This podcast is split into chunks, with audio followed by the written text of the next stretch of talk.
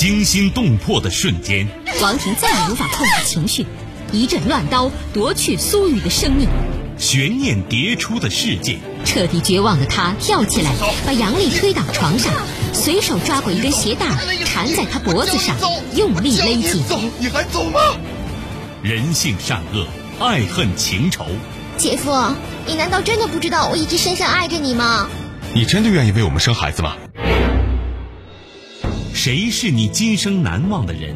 谁没有今生难忘的事？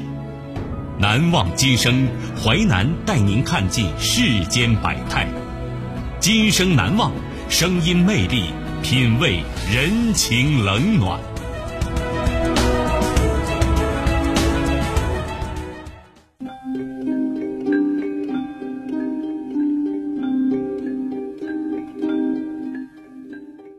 三十八岁的刘东明是河南人，他和妻子朱云一起在镇上经营副食批发，收入不高，但日子还算过得去。夫妻俩育有一儿一女，女儿刘琦，儿子刘瑜，两个孩子都在镇上的小学上学。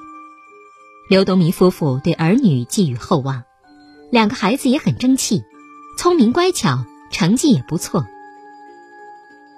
不知从什么时候开始，镇上的人纷纷将孩子送往县城更好的学校去读书。朋友相见总会问一句：“哎，你孩子在哪个学校读书啊？”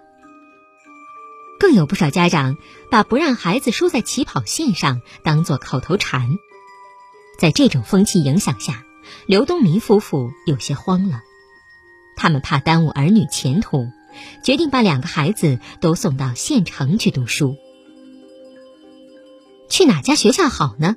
刘东民到处打听，最后选择了东王营小学。据他了解，这是全县收入重点初中率最高的小学之一。二零一一年九月一号一大早，刘东民骑摩托车把一双儿女送到二十公里外的王东营小学。女儿上五年级，儿子上四年级，学校环境优美，干净整洁。让他不禁感叹：早该把儿女送到这里。然而，帮两个孩子报名后，他才得知，学校并不提供学生住宿。哎呀，这可咋办呢？刘东民傻眼了。你到那边看看。旁边的一个家长一指，只见操场边上许多人围在那儿。刘东民走过去，那竟然是一个学生托管市场。一位三十多岁的女教师正慷慨激昂地对家长们说：“孩子们送到我这儿，你们尽管放心，托教中心呢就是他们的家，我会尽力辅导每个孩子的。”刘东民一打听，得知女教师叫赵小茹，教六年级语文，并担任班主任。刘东民如遇救星，两个孩子进了赵老师的托管中心，不但能解决食宿问题。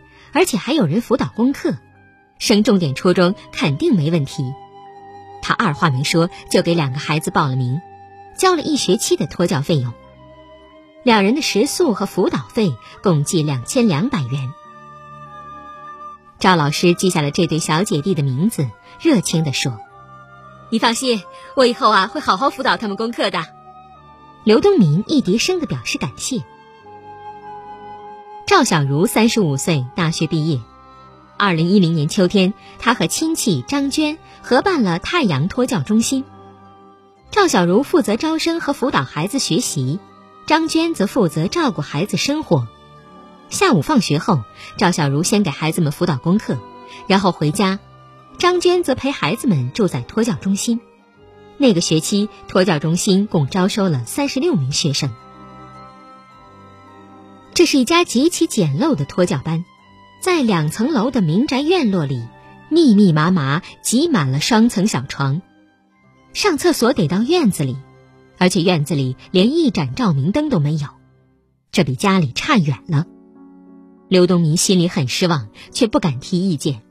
一则钱都交了，二则这是老师办的，得罪不起。安顿就绪后，刘东明嘱咐儿女。尽快适应环境，听老师的话。女儿刘琦很不舍，说：“爸爸，我们想家了，怎么办呢？”他的话音未落，弟弟刘瑜就说：“姐，怕什么？有我呢，我替爸爸妈妈照顾你。见九岁儿子如此懂事，刘东明无比欣慰。在儿女留恋的目光中，他有些伤感的离开了。女儿和儿子到县城住校后，刘东明夫妇放心不下，生怕孩子不习惯、受委屈。当天晚上，朱云做了一个噩梦，梦到儿子被一只黑狗追咬，哭着求救。他一个机灵醒来，睡意已经被汗水浸透。第二天清早，夫妻俩就骑着摩托车风尘仆仆赶到托教中心，躲在不远处，一直到看见女儿、儿子和同学们说说笑笑的走进校园，方才离开。可事实上，刘琦和刘瑜住进托教中心后很不习惯。院子里没有灯，他们怕晚上上厕所，连水都不敢喝。可是有几个孩子能一夜不上厕所呢？一天半夜，刘瑜实在憋不住了，起床上厕所时一不小心绊倒，脚脖子肿得老高，走路一瘸一拐，疼得直流眼泪。刘琦见弟弟这样，想告诉爸爸，刘瑜央求道。不要告诉爸爸，不然他睡不着觉了。见姐姐不放心，他又忍痛跳了跳，说：“你瞧，我没事儿。”一个周末，刘东明接儿女回家，问他们想吃什么，刘瑜脱口而出：“吃肉。”饭桌上，姐弟俩专挑肉吃，转眼之间，一盘青椒炒肉片吃的只剩下青椒了。刘东明夫妇傻眼了，问道：“你们平时没肉吃吗？”刘宇把一周食谱背了出来。周一是白菜面条，周二是萝卜米饭。刘东明一听，既心疼又恼火。这这孩子正是长身体的时候，这不仅没肉吃，连个鸡蛋也没有，那这咋能行啊？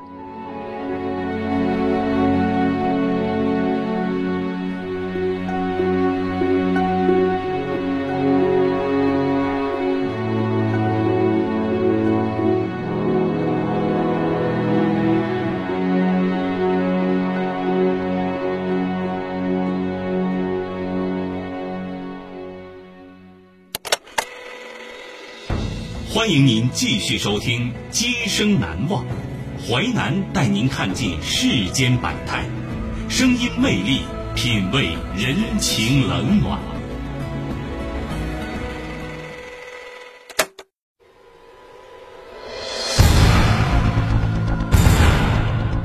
河南的一对夫妇将儿女送到县重点小学读书，并寄宿在老师开办的托教中心。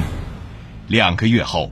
年仅九岁的儿子突发肺出血，迟迟没被送入医院抢救，最终不治身亡。谁该为孩子的死负责？九龄童命丧黑托教，在托教班受委屈。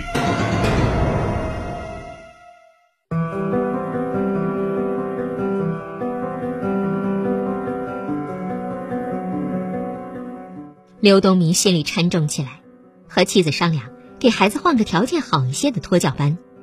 可是刘东明四处打听，结果令人失望。几家托教班条件差不多，而且不愿半路接收孩子，说会影响同事间的关系。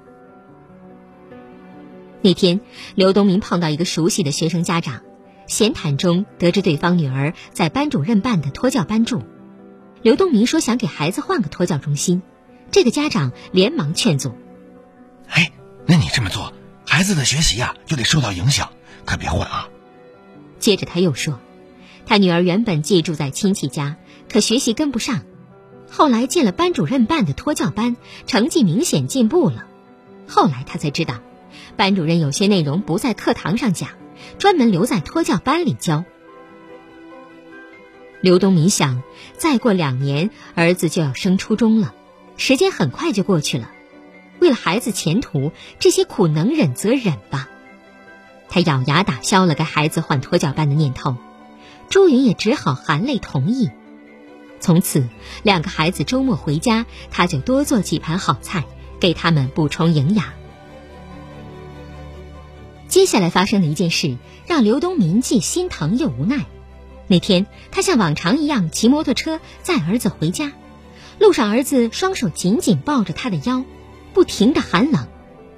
到家后，他发现儿子额头滚烫，高烧三十九度。他一问才知道，周四下雨，刘瑜去上课忘带伞，因他从小体弱，稍一淋雨就会发烧。下午回到托教中心时，他感到头疼，晚饭没吃就睡了，半夜头疼的厉害，忍不住呻吟起来。林铺的同学叫生活老师张娟，可他不在。学生中有几个年龄大的，学着大人的样子，用湿毛巾敷在刘瑜头上，才让刘瑜勉强熬过一夜。医生说，幸好那晚物理降温起了作用，若不采取措施，可能会转成肺炎。刘东明听后气极了，不过经过一番挣扎，他还是狠心决定把儿女继续留在太阳托教中心，并安抚他们：“忍耐一下，两年很快就过去了，等进入初中就好了。”因太阳托教中心条件差，加上从未离开过父母的刘瑜时常想家，晚上睡觉经常做噩梦，醒来后就再也睡不着了，有时还在被窝里小声哭泣。时间一久，刘瑜开始出现课堂上注意力不集中，慢慢的，老师讲的内容他越来越听不懂，成绩急剧下降，座位也被老师调到后面。儿子在太阳托教中心吃不好睡不好，成绩下降这样快，长期下去这不是毁了吗？刘东明又产生让儿子退出太阳托教中心的想法，他决定每天骑摩托车接送儿子去学校读书。尽管辛苦一点但能在父母身边有所照顾也未尝不可。可他又转念一想，这样岂不是得罪了赵老师？儿子再过一年多就升入六年级了，如果考不上重点初中，岂不是白白把儿子送到这里受罪了？又一次痛苦煎熬后，刘东明再次选择了忍耐，殊不知是他一次次亲手将儿子推向了死亡深渊。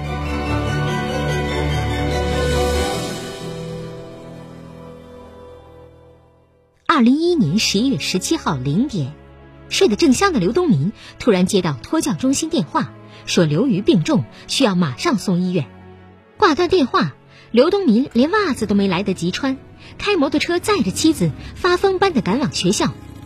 深夜路不平，加上摩托车灯不亮，一拐弯处，刘东明连人带车摔倒在山沟里，胳膊膝盖擦破了皮，血流不止。妻子也被摔得直喊疼，但他们顾不上这些，匆匆扶好摩托车，继续前行。二十多分钟后，他们赶到离托教中心五百米的国道旁，见七八个学生正抬着刘瑜站在路边，等待幺二零救护车来。刘东明连车都没停稳，朱云已冲过去抱住儿子呼喊：“小鱼，小鱼，你怎么了？爸妈来了，小鱼！”而此刻，刘瑜双目紧闭，脸色苍白，呼吸微弱，根本听不见父母的呼唤。紧接着，刘东明发动摩托车，妻子抱着儿子，三人向医院疾驰而去。最终，医生无力回天。凌晨三点左右，刘瑜离开了人世。锥心之痛排山倒海袭来，刘东明的心仿佛被挖空了。小雨啊！小鱼，你醒醒啊！爸爸来了，小鱼啊！朱云倒在地上，喃喃道：“儿子没了，我的小鱼没了，小鱼，小鱼啊！”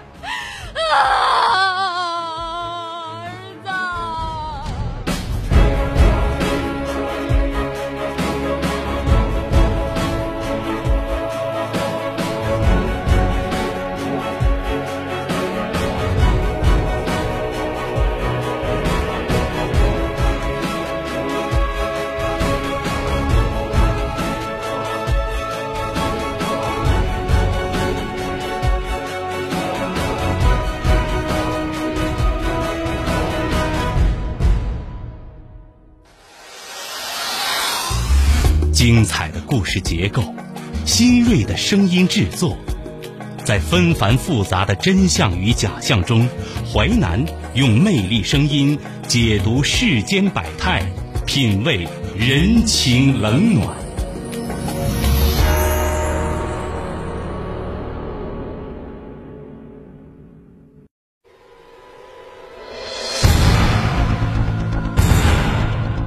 河南的一对夫妇将儿女送到县重点小学读书，并寄宿在老师开办的托教中心。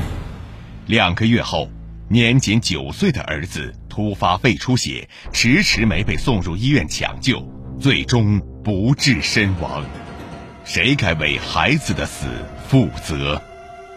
九龄童命丧黑托教，黑托教是孩子杀手。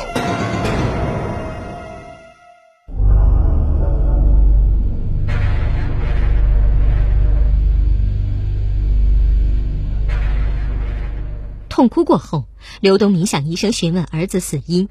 参与抢救的医生说，刘瑜是因为肺出血而死亡的。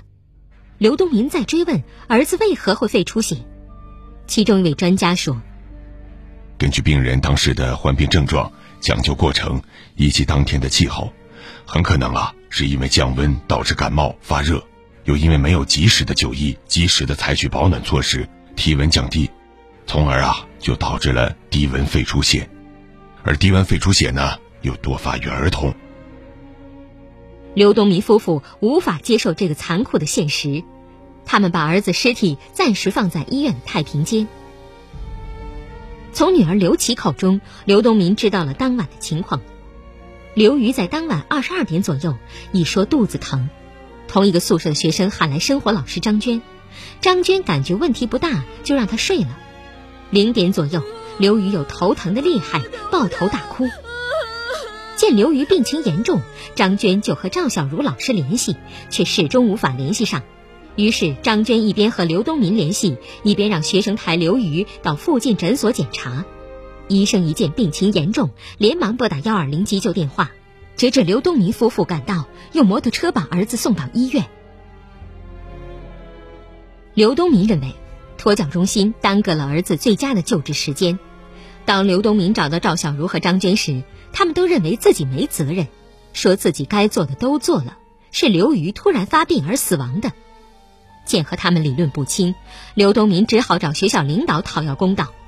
领导认为这事是赵小茹的个人行为，他们管不着。刘东明就来到县教育局反映情况，教育局也说无能为力。一怒之下，刘东民租来一个水晶棺，把儿子尸体摆在学校门前。寒风凛冽，枯叶簌簌而下，铺满一地，像在悼念这个无辜的幼小生命。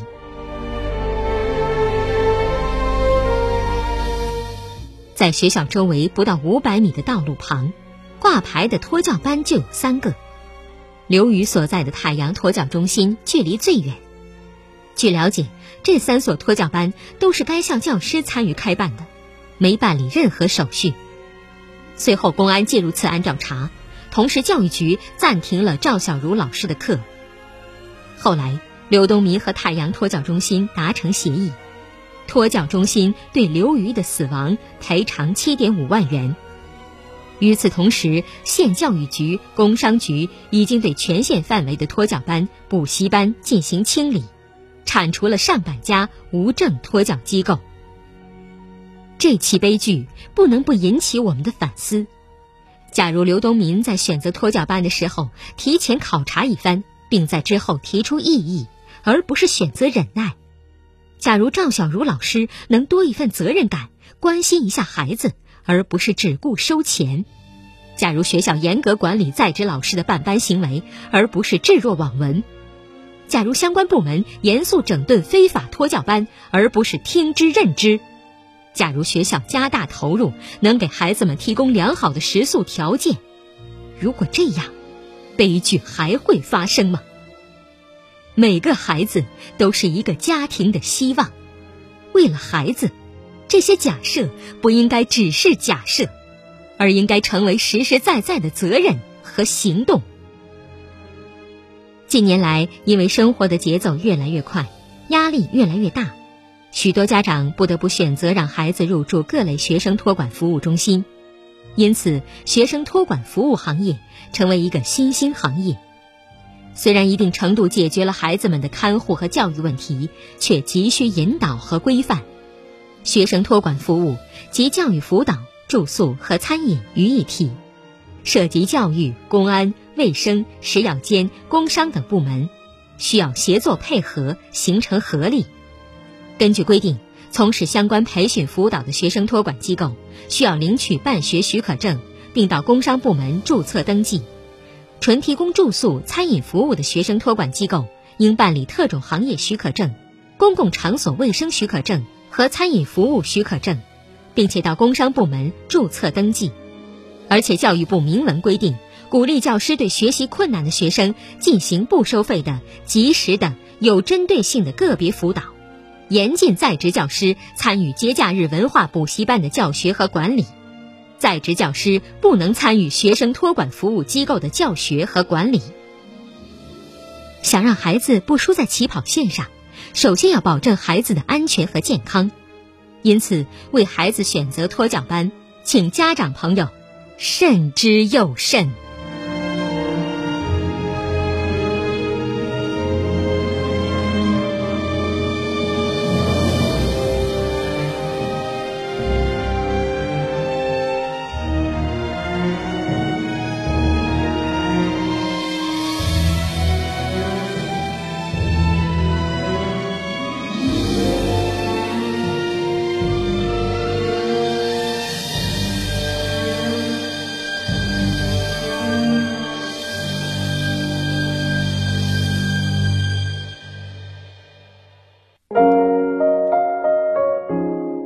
今生难忘启示录，当教师必不可少的，甚至几乎是最主要的品质，就是要热爱儿童。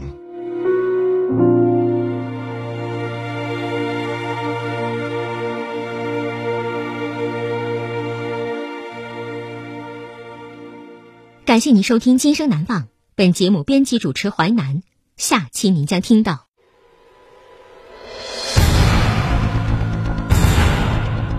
年仅七岁的儿子在医院拔出一颗滞留的乳牙后，竟然死亡。悲愤的父亲自学医学，以寻找儿子死亡的证据和真相。这位不幸的父亲最终为爱子讨回了公道吗？